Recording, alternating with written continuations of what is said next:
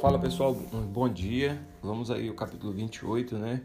A gente viu aqui uma série de profecias é, contra povos e pessoas, né?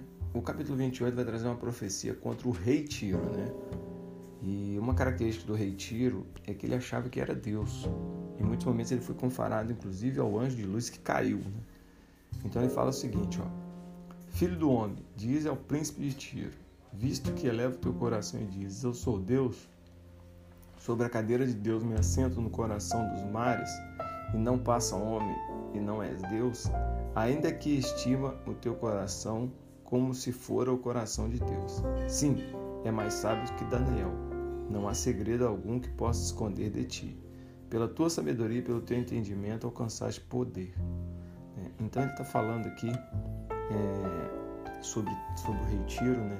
E engraçado que ele usa Daniel. Né? Em muitos momentos, antigamente, Daniel foi utilizado como uma referência. Né? Se você pegar é, Daniel, o próprio capítulo aqui de Ezequiel 14, 14, né, como o Daniel era como se fosse um padrão de, de, de sabedoria, né, um padrão de homem sábio. Entretanto, o grande problema, né, é, do rei Tiro é que ele usava sua inteligência, sua maestria para duas coisas, para conseguir poder e dinheiro, né? Então isso fazia dele uma pessoa é, extremamente arrogante e sempre colocava Deus em segundo plano.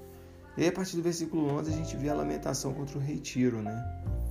Filho do homem, levanta uma lamentação contra o rei Tiro e diz-lhe: Assim diz o Senhor: Tu és um sinete da perfeição, cheio de sabedoria e formosura. Né? Então ele compara o rei Tiro a, a Lúcifer. Né? Ó, ele, ele compara o rei da Babilônia à pessoa de Lúcifer, estrela da manhã. Naquela época já existia a história né, do anjo perfeito, do anjo glorioso que se rebelou contra Deus, né? É... E Tiro acaba sendo comparado a Lúcifer. Ao que tudo indica é que o próprio Deus admirava as características de, de, do rei Tiro, né? E só que a soberba dele, a vontade dele de ser Deus, o afastou ah, de Deus, né? O versículo 17, por exemplo, fala o seguinte: Elevou o teu coração por causa da tua formosura, corrompeste a tua sabedoria por causa do teu resplendor. Né? O poder, a riqueza e a sabedoria, é, na verdade, do rei, ela perdeu a, a sua, a sua, o seu valor, vamos botar assim, quando se mistura a soberba. Né? E isso acontece com a gente também. Né? Deus não é contra a riqueza, Deus não é contra a sabedoria. Ou, na verdade, o que Deus abomina é quando a soberba nos faz achar, porque somos sábios ou somos ricos, somos melhores do que uma outra pessoa ou até melhores do que o próprio Deus. E foi exatamente nesse ponto que o rei Tiro caiu. A partir do versículo 20, a gente vê a profecia contra contra Sidon, né? Sidon é, era uma cidade praticamente gêmea à cidade de Tiro, né? Era uma cidade que era súdita a Tiro, uma cidade que tinha muito relacionamento com Tiro, né? Nabucodonosor assaltou essa cidade em 587 a.C. É, e a cidade foi destruída aos 350 anos antes de Cristo. Né? Então a gente vê que contra Sidom também houve uma, uma profecia. Né? No versículo 24, fala sobre é, para a casa de Israel já não haverá espinhos que a pique, nem abrolhos que cause dor. Quando ele fala isso, né, Sidom era um espinho no sentido de ser uma ameaça bélica é, no lado territorial de Israel. Né? Mas a partir daquele momento, Deus decreta esse essa sentença a Sidon, né? E Sidon então deixa de ser um espinho deixa de ser uma ameaça. E aí no versículo 20, no capítulo 29, a gente vê a profecia contra o Egito, uma das nações mais poderosas é, daquela época, né? uma das nações mais é, imponentes. E a gente vê aqui que no capítulo 3 ele chama o Egito de crocodilo, né? Então, é, simboliza o Egito, né? Bom, no versículo 6, ó, e saberão todos os moradores do Egito que eu sou o Senhor, pois tomarão bordão de cana para a casa de Israel. Tomando-lhes pela mão, tu te encherá, e lhes rasgaste o ombro, encostando eles a ti e tu quebraste, fazendo tremer os lombos deles.